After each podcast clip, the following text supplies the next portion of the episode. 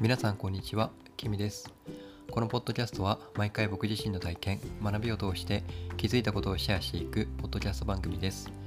事前に皆さんとシェアしたいテーマだけ決めて話をしています。今日のシェアしたいテーマは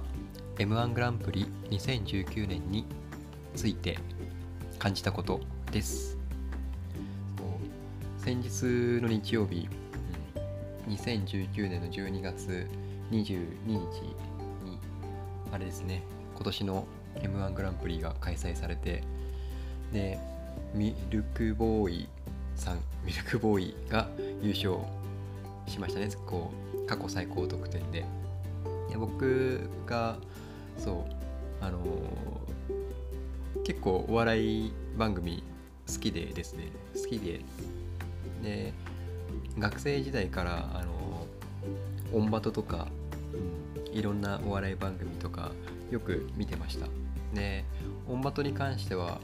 好きが高じてあの審査員を2回ぐらいやったことがあってですね。昔山梨に住んでいた時に山梨で収録があった時に山梨甲府の方で1回行ったのとあとは渋谷の収録の時に審査員として見に行くっていうぐらいあの結構お笑い好きだったりします。で今回あの、まあ、こういうポッドキャストやってるっていうこともあって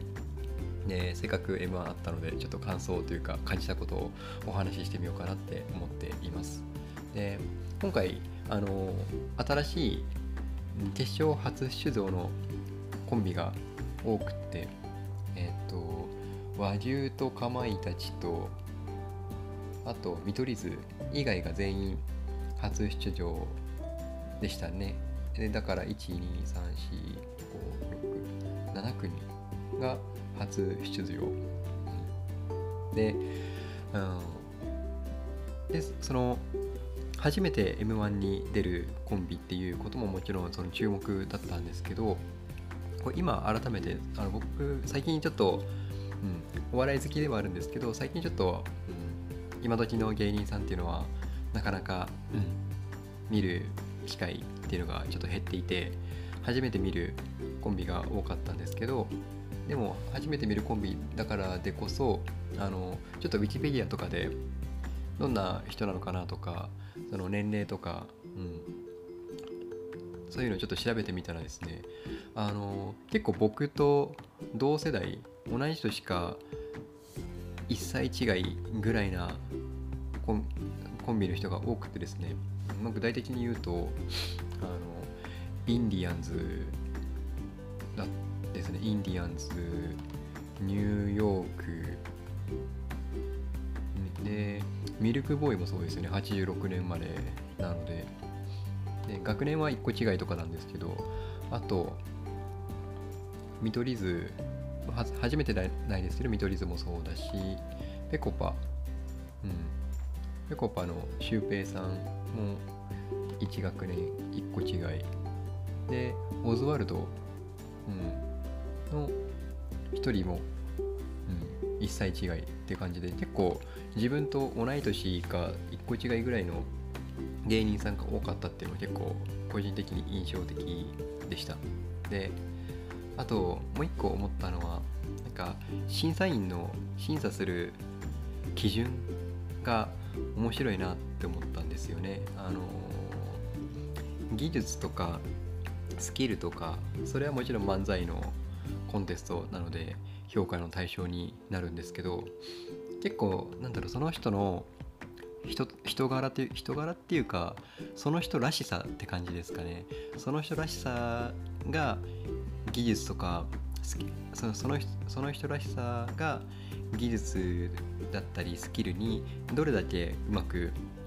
マッチしているかとかなんかそこが評価対象になっていたのかなっていうことを強く感じました。なんかそのハマり方とか、うん、タイミングもあるとは思うんですけどなんかそういう意味だとちょっとインディアンズはなんかうん去年僕インディアンズあそう去年の敗者,、うん、敗者復活戦でインディアンズインインディアンスか。インディアンスのネタ見たことがあるんですけど去年の準決勝の敗者復活の方が僕結構好きだったなって今ちょっと改めて思って、うん。